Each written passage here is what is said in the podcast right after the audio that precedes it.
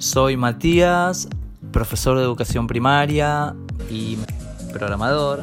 Mi nombre es Vanessa Giordano, soy profesora de nivel primario, licenciada en Ciencias de la Educación y tecnóloga educativa.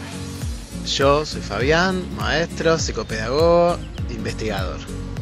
Este podcast es el resultado de muchísimas charlas por videollamada que fuimos teniendo a lo largo del año y en las que todo el tiempo nos encontrábamos hablando y pensando sobre la nueva realidad educativa. Somos tres maestros y maestras que nos juntamos a pensar y conversar sobre la práctica docente, la vida en las aulas y el impacto de la pandemia en nuestro trabajo diario. Pensamos compartir nuestras charlas con quien quiera escucharlas porque creemos que lo que nosotros debatimos son temas que están en la cabeza de docentes, de directivos, de familias y de estudiantes. Y porque creemos que pensar la escuela y pensarnos dentro de ella es parte de nuestro ser docente. Bienvenidos, bienvenidas, bienvenides a Barajar, un podcast de educación hecho por docentes. Empezamos con el último año de las escuelas secundarias medias y con las escuelas secundarias técnicas y el último año de la primaria. Vamos a trabajar con protocolos de seguridad que van a requerir que sean grupos de hasta 10 personas, un docente y 9 chicos. Y tenemos todas las medidas tomadas y la coordinación suficiente con los equipos de salud para garantizar que esto es, como siempre lo fue la escuela, un espacio seguro para todos los chicos. ¿Qué implica esto para cumplir el distanciamiento social? Que vamos a tener que dividir las aulas. No van a poder ir todos los estudiantes todos los días.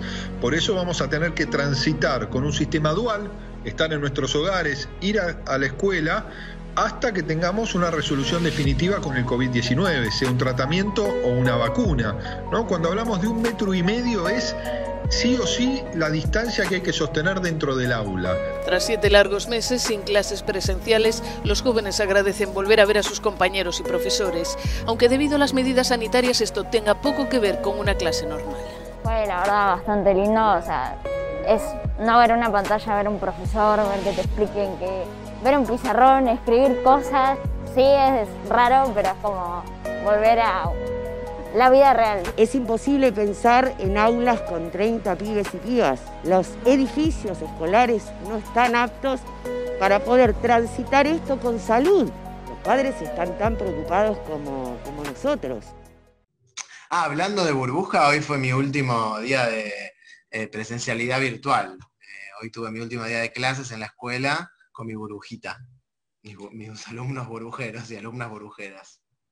Hoy nos divertimos, ¿no? Hicimos experimentos, estuvo divertido. Ahora, críticamente no le encuentro, no, entiendo el sentido.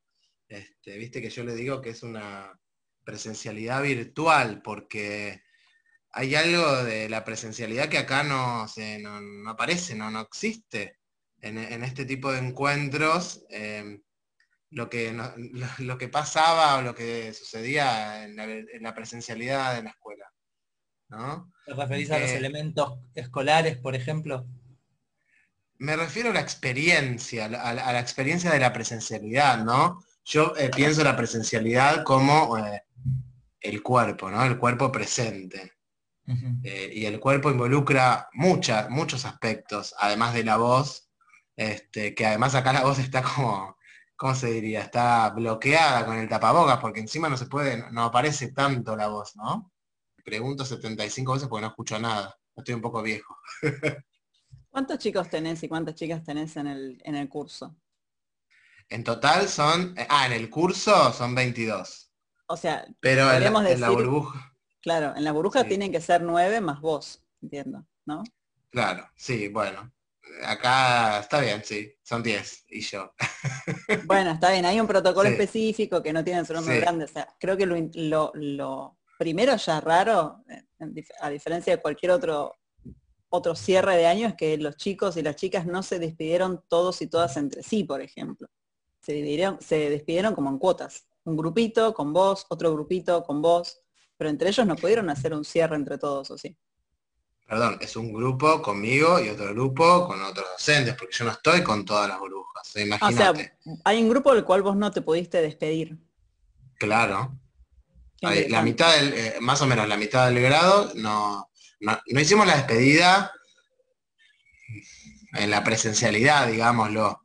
Este, pero sí lo vamos a hacer en los encuentros virtuales, digamos, donde nos encontramos todos y todas eh, desde que desde marzo, básicamente, de abril.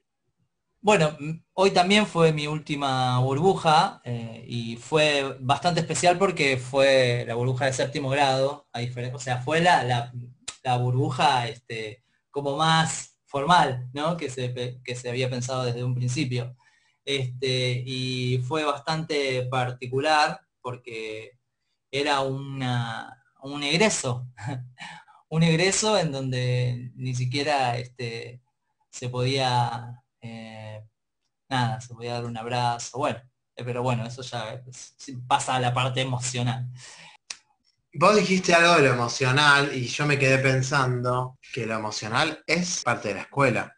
Después con Vane tenemos nuestras discusiones respecto de cómo se tratan o cómo se piensan las emociones en la escuela, pero no podemos separar las emociones de las personas que las sentimos. Y la escuela está eh, hecha por, por personas, por lo tanto, eh, las emociones están en la escuela. Y la presencialidad virtual, como yo la, llamo, o este tipo de presencialidad, hace que, eh, por supuesto, sigamos sintiendo las emociones, no no puede evitarlo, pero que tengamos que encontrar otras maneras de expresarlas. Eh, es cierto que no nos podemos dar abrazos, pero quizás podemos buscar otra manera de, expresar. Yo creo, abonando a esta idea de lo virtual, que me parece que está muy bueno ese adjetivo, porque creo que eh, tensiona un poco la idea de lo real, ¿no? Virtual como contraposición a lo real. Y me quedo como pensando, porque si uno, imaginemos que lo vemos esto dentro de cinco años, el protocolo de la cuestión presencial y de las burbujas, y más allá de cómo se implementó y demás, implicaba como esta cuestión de se vuelven a las clases, vamos a volver a clases. Ya en eso había como una bajada importante, como si no hubiese habido clases. Y la realidad es que en muchísimas escuelas hubo clases, distintas, pero clases, más felices, menos felices, más potentes en lo pedagógico, menos potentes, pero las hubo, hubo, gente trabajando en esto, hubo gente diseñando cosas, como, como hablamos siempre. Ahora, lo que me quedo pensando es, puede ser virtual también porque aparece en esta, esta presencialidad en formato burbuja, en paralelo un montón de otros permisos que se venían dando en cuarentena que permitían, por ejemplo, que uno pudiera encontrarse con algunas personas en lugares abiertos y demás. O sea, quizás estos chicos y chicas se venían viendo ya en otras instancias y de pronto quedaba muy forzada la presencialidad en la escuela, porque era como, bueno, vamos a juntarnos para reencontrarnos y quizás solo se reencontraba el docente con sus estudiantes, pero los estudiantes ya se venían encontrando antes.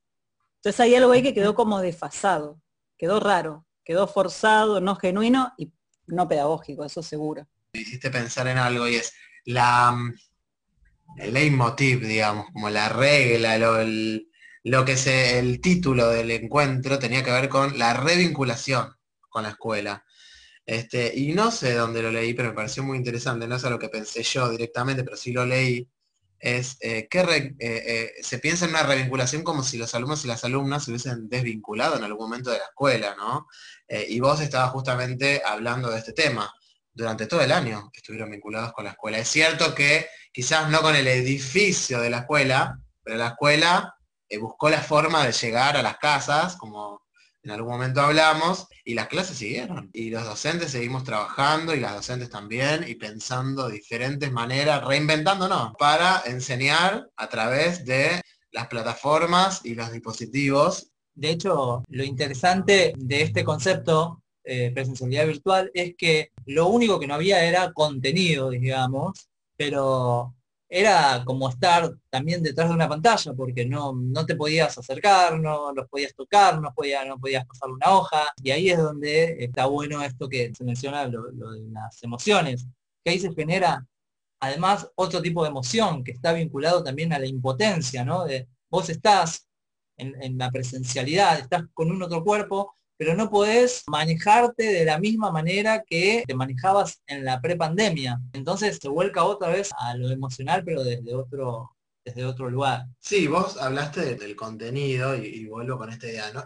Es cierto, sí, contenido hay, porque siempre hay un contenido. La cuestión es que el contenido no era un contenido pedagógico, ¿no? La, la intencionalidad o la razón por la que estábamos ahí no tenía que ver eh, con lo pedagógico, no. De hecho estaba en el protocolo. No había intervenciones pedagógicas, era, como dije antes, una revinculación. Yo ahí haría como una salvedad. Me quedo pensando en esto, porque a veces usamos pedagógico, y lo hago yo también, como una experiencia interesante de aprendizaje o de enseñanza. Y en verdad sí, si yo junto a gente en una escuela, en una institución, con un montón de normas, pongo la idea de una autoridad, o sea, el docente en ese contexto tiene más autoridad o tiene una autoridad específica, hay roles, ¿no? Hay tiempos, hay una institución funcionando, hay un contenido pedagógico, o sea, hay algo ahí, se está enseñando algo. En este caso, más que nada, se están enseñando medidas de distanciamiento, de cuidado y de cuestiones así más referentes a lo sanitario. Hay un contenido pedagógico, de hecho hay un concepto muy interesante que es el de currículum oculto, que sería todo esto que no está escrito en el currículum oficial, que sería este gran libro, por decirlo de alguna forma, donde aparecen listados todos los contenidos y los enfoques que se deben enseñar en cada nivel y con ciertas indicaciones. Pero siempre se habló de esta otra cosa que tiene que ver con lo que se aprende en la escuela, que no está escrito, pero que todos sabemos porque fuimos a la escuela. Entonces, estos chicos y estas chicas van a haber incorporado una cantidad de hábitos específicos luego de haber transitado las burbujas. Yo no estuve este año en una burbuja por, la, más que nada por el rol que ejercí en, en, las escuelas donde trabajé en esta cuestión muy eventual, no me tocó estar a cargo de una burbuja. Y estoy segura que hay un montón de cuestiones que no incorporé, porque no estuve, no pasé por esa experiencia, que en tanto ocurre en una escuela y en tanto hay un docente y hay alumnos, empieza a ser educativa. Lo que quizás hay que pensar es qué costo tuvo eso. O sea, la idea era revincular para generar una situación educativa específica. Fue así, o sea, si uno hace el balance, ustedes que ya fueron y tuvieron burbujas a cargo, uno termina ahora el año y dice, hoy fue mi último día. ¿Siente que hubo una situación de aprendizaje ahí que uno diga, bueno, ¿esto valió la pena? Es eh, polémica tu pregunta, es interesante porque tiene algunas aristas. A ver, ¿hubo aprendizaje? y te responde así como vos lo planteaste, es imposible que no hubiese habido aprendizaje, ¿no? Cada uno y cada una habrá aprendido algo, eso para empezar. Este, y sí, seguramente algunos hábitos que no habían construido se deben haber construido. No fueron tantos los encuentros tampoco. En mi caso fueron cuatro, yo no tengo séptimo grado, estuve con tercero. Ahora, si valió la pena, es, ese es otro aspecto. Es decir, hubo costos, como vos lo dijiste, y el costo tenía que ver sobre todo con el cuerpo, eh, teniendo el barbijo, el tapabocas, perdón, eh, puesto, tratando de hablar. Eh, hubo un costo que tiene que ver con el esfuerzo, el, forzar las cuerdas vocales, ¿no? Yo terminé bastante afónico, pero no solamente yo, le pasaba a los chicos y las chicas que querían hablar, era bastante frustrante porque la verdad es que no sé, hay algo de la conversación que no fluye, no, no, no hay una conversación, porque para poder yo conversar tendría que acercarme, porque como no escucho, pero tampoco me puedo acercar porque es parte del protocolo. Me quedo pensando en, en esto que decís, creo que en dos cuestiones. Una es, yo estoy segura que algo se aprendió. Ahora mi pregunta es si estaba bueno eso que aprendieron, esto de mantener una distancia, de, estar pensando continuamente que el otro es un agente que contamina o que puede contagiarme o que es peligroso. Eh, mucho del, argumento fuerte que se usó en su momento era el trauma que genera los chicos y chicas no ir a la escuela, ¿no?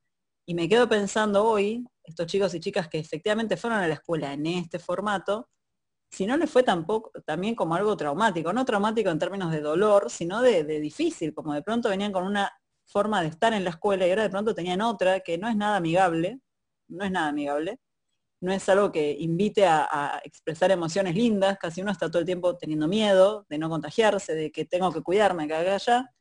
Me quedo pensando si esos chicos y chicas que efectivamente fueron a la escuela volvieron diciendo, la verdad es que la pasé genial, quizás sí. Yo puedo hablar de mi experiencia. Mi experiencia es que mis alumnos y mis alumnas, o sea, puedo hablar de mí, realmente, eh, va, de mí no, de ellos y de ellas, este, sí, lo disfrutaron, o sea, no, había que hacer mucho para que, para que la pasaran bien porque tenían muchas ganas de reencontrarse. Esto es así, sucedía.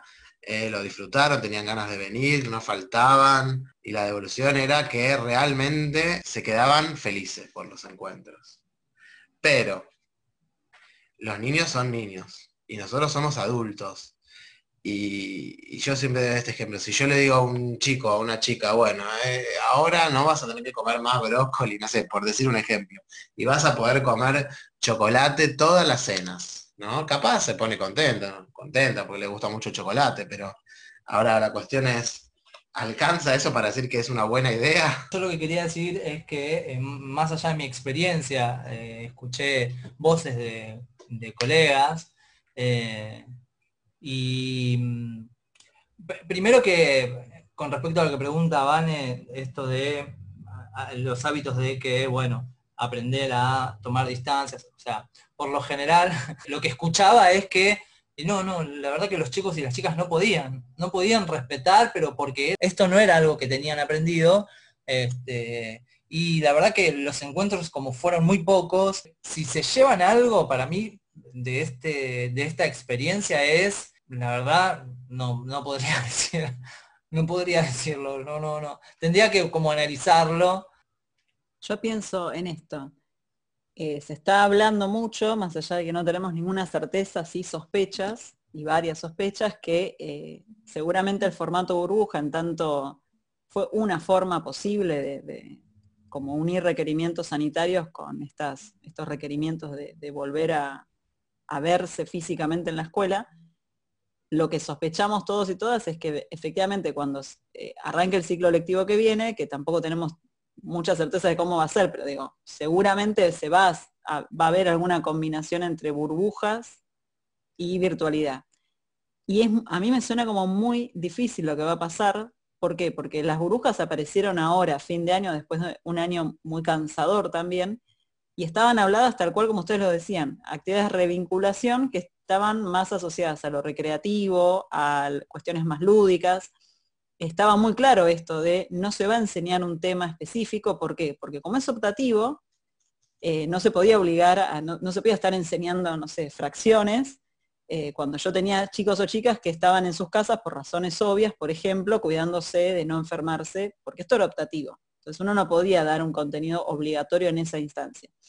Me quedo pensando dos cosas, digo, cuando empiece el año, si, si se va a instaurar la burbuja como opción, si va a ser optativa, y ahí va a haber una tensión importantísima, porque a nivel estructura genera toda una organización difícil en las escuelas, esto de e, esta cantidad de chicos y chicas y un docente a cargo, no está pensada la escuela para ese tipo de grupos. Y la otra es, una cosa es plantear actividades de, de más lúdicas o recreativas de cierre de un año en donde se trabajó mucho, y otra cosa es empezar con eso al inicio, con un una cantidad de tiempo que no sabemos. O sea, no es que vamos a estar haciendo actividades lúdicas no ancladas a un contenido durante tres meses. Eventualmente hay que enseñar fracciones. Y la, forma en que está pensada la burbuja no es una situación que lleve a decir, bueno, vamos a trabajar con fracciones desde este lugar, desde este lado. Así que va a ser difícil. Y creo que el problema es que como no hay docentes implicados en pensar esto, vamos a estar metiendo la pata un montón. Es como una hipótesis que tengo, espero que no sea tan así. Lo que vos decís a mí me parece interesante. Yo creo que hay que también dimensionarlo con lo que sucedió este año, ¿no? Porque este año la mayor parte, casi todo el año, este, no hubo clases presenciales. Las clases que, hubo, si es que bueno, porque no todas las escuelas tuvieron, digo, fueron a través de plataformas virtuales o cuadernillos, como, no sé, se mandaban actividades por WhatsApp de distintas maneras, pero el objetivo de este año no fue el mismo objetivo que, tiene, que tuvo la escuela hace el año pasado, por decir, ¿no? Habría que pensar cuál fue, pero no, no pudo haber sido el mismo, porque no se puede, o por lo menos no sabemos cómo los docentes que, fuimos formados a la antigua, a me refiero a hace un año, este, enseñar lo, lo que hay que enseñar en la escuela a través de plataformas virtuales. Eso para empezar. Entonces yo pienso que el, el objetivo de este año fue distinto. Y el año que viene habrá que repensar nuevamente. Sí, la vuelta a la escuela va a implicar el trabajo a través de burbujas y la virtualidad. Y bueno, habrá que pensar cuál es el objetivo nuevamente. Porque no es lo mismo enseñar a través de una computadora o un dispositivo que estar en persona. Porque, porque no, porque falta el cuerpo, porque falta el encuentro, porque falta la experiencia. Falta la política pública. No nos olvidemos que hubo mucha disputa, tanto el gobierno de la ciudad como el gobierno de nación, con respecto a el objetivo, ¿no? Del que hablaba Fabi. Por un lado, yo siento que para mí el objetivo fue el mismo. Digo, no, no, no hubo tiempo de pensar en otro objetivo para este año con respecto al año anterior. Lo que sí se trató de hacer es, eh, bueno, de saldar algunas eh, cuestiones más urgentes. Y en esas cuestiones más urgentes, por un lado, hubo una parte del ministerio que pensó más en garantizar la educación y hubo otra parte que pensó más en el marketing y, a dejar conforme a, cierta, a cierto sector de la sociedad. Yo creo que tenemos un desafío, los que trabajamos en las escuelas, en cualquier rol en el que estemos, respecto al año que viene. O sea, ya se adelantó que las clases van a empezar antes y que los docentes y las docentes tienen que empezar antes, al menos en Cava, en Ciudad de Buenos Aires. Cuando ocurrió la pandemia, las clases se suspendieron, si no me equivoco, no sé si fue de un viernes a un lunes o de un jueves a un lunes, pero fue de marzo. Claro, pero el anuncio fue eh, el 20, perdón. El 20 creo que fue la cuarentena oficial, pero las clases, eh, que fue un jueves, y las clases se suspendieron ya desde el lunes 16, no había clases. Es verdad. Eh, y no recuerdo si fue que Fernández este anuncio lo hizo el fin de semana o si fue efectivamente un viernes. Creo que fue ahí nomás, las escuelas lo, percibíamos. perdón, el domingo anterior. Esto que ahora parece una anécdota porque va a quedar como, como la historia de los cinco presidentes y de pronto se suspendieron las clases de un día para el otro y de pronto ya no se cerraron las fronteras, así todo fue tan de pronto, tenemos algo a favor como docentes y es que ya sabemos, por lo pronto, salvo que la situación cambie, pero si cambia va a ser para un escenario que conocemos, que es la vuelta a la escuela presencial. Esa situación la conocemos desde hace años. Sí tenemos como ventaja que en el caso de volver a comenzar el ciclo lectivo y seguir nosotros en situación de pandemia, ya sabemos de qué va. Por lo pronto, tenemos una, ventaja ahí. Y ahí me parece re interesante lo que había dicho Mati al inicio, esto de las políticas públicas, porque fíjense que contando con ese, con ese conocimiento que no es menor y es información clave, aún así se pide empezar el ciclo lectivo antes. Cuando uno podría apostar a decir, bueno, a ver, esto nos agarró en el 2020 de un domingo a un lunes no pudimos pensar las propuestas, no pudimos los docentes y las docentes juntarnos y decir, vamos a hacer esto, vos en quinto grado vas a ver esto, vos en cuarto vas a ver lo otro, en primer año esto y aquello. Ahora, teniendo la chance de hacer ese trabajo pedagógico, que es muy necesario, porque hay que pensar el año que sigue con lo que ya pasó, aún así el gobierno decide empezar antes, adelantar todo, cuando en verdad podría haber un trabajo interesantísimo ahí de los docentes y las docentes, conversando, hablando, diagramando un año que de por sí va a ser desafiante. Se viene un año y no solo uno, digamos, este, porque ahora hay que ver qué consecuencias nos trajo este año, ¿no? ¿Qué pasó? ¿Qué pasó con los chicos, con cada chico y con cada chica? ¿De dónde está? ¿Cómo están? Con cada familia. Con cada familia. Hay algo de, vos decías volver a la, a la habitualidad, ¿no? Eh, y yo me quedo pensando en, este, en esta frase que decían de volver a la, nueva normalidad. Yo me imagino que, la, que, va a haber una nueva normalidad escolar también, ¿no? Como que ya es imposible volver a eh, vivir una experiencia como la que teníamos el año pasado. Porque ya estamos modificados y modificadas, ya eh, tenemos un recorrido distinto y ahora eso tiene que aparecer en la escuela también. Entonces es una nueva normalidad escolar la palabra normalidad es extraña, pero es una, nueva vida escolar, distinta. Me acuerdo de una palabra que escuché de Vane definiendo este año, eh, ruptura. Y para mí es eh, la ruptura de la normalidad, como enganchando, Fabio recién se preguntaba sobre la normalidad, ¿no? Para mí es como se rompió la norma, porque la norma escolar se rompió para pasar a, una nueva modalidad, ¿no? En donde no se estaba en la escuela, eh, cambiaron, eh, cambiaron este, los, las dinámicas, eh, cambiaron, cambió el rol tanto docente como el rol del alumno. Esto de que los alumnos y las alumnas en las casas, si querían, podían estar en pijama. Entonces, yo lo, lo asocio más a la ruptura de la norma y bueno, y el año que viene es ver cómo se reconstruye, ¿no? Con estos dos escenarios, con el escenario eh, presencial, que es el que ya conocemos, y con este escenario de la virtualidad, que la verdad desconocemos. Tenemos una experiencia mínima de este último tiempo. Por lo pronto yo pienso de lo que vos decís, Mati, este, y de lo que veníamos hablando. Eh, eh, este ejemplo de que ahora, eh, según el protocolo, yo no puedo compartir objetos ni con mis alumnos, ni con mis alumnas, ni entre ellos y ellas pueden, ¿no? Este, pero es algo que se trabaja mucho en la primaria, poder compartir, ¿no? Si alguien tiene un lápiz y otra persona no tiene, se lo presto. Si tengo dos lápices, ahora no se puede. En este, en este momento eso no se puede. Ahora, yo me lo pregunto, ¿qué va a pasar el año que viene? ¿Qué va a pasar cuando ya estemos todos y todas vacunados, vacunadas? ¿Sí? Se terminó el coronavirus. Se terminó eh, eh, en, lo tangible, pero en la cabeza está, digamos. Coronavirus eh, que van a preguntar, ¿qué se aprendió? Y se aprendió que uno se puede infectar por tocar el objeto que te presta un compañero o una compañera. ¿Qué va a pasar con eso? ¿Cómo lo vamos a resolver? ¿Cómo lo vamos a repensar? No te presto, pero me pongo alcohol en gel, o, o no va a estar en la mente de nadie. Yo pienso que antes de prestar un lápiz, cualquiera va a pensar, ¿y si me contagio? Algo de lo que me quedé pensando es, más allá que lo conversamos, uno podría decir que es una pálida, porque si uno lo ve como balance de fin de año, muchas cosas a mejorar y muchas cosas que quizás no estuvieron tan bien pensadas. Más allá que la pandemia nos agarró a todos de imprevisto, sí eh, rescato, creo que también a modo de balance, que la pandemia hizo que muchos y muchas docentes estuvieran en contacto entre sí, más que nada por hasta uno lo pensaría como válvula de escape, ¿no? Como está pasando todo esto, no sé qué hacer, vos qué haces cuando estás en la escuela y vos cómo lo estás laburando y vos cómo lo estás pensando.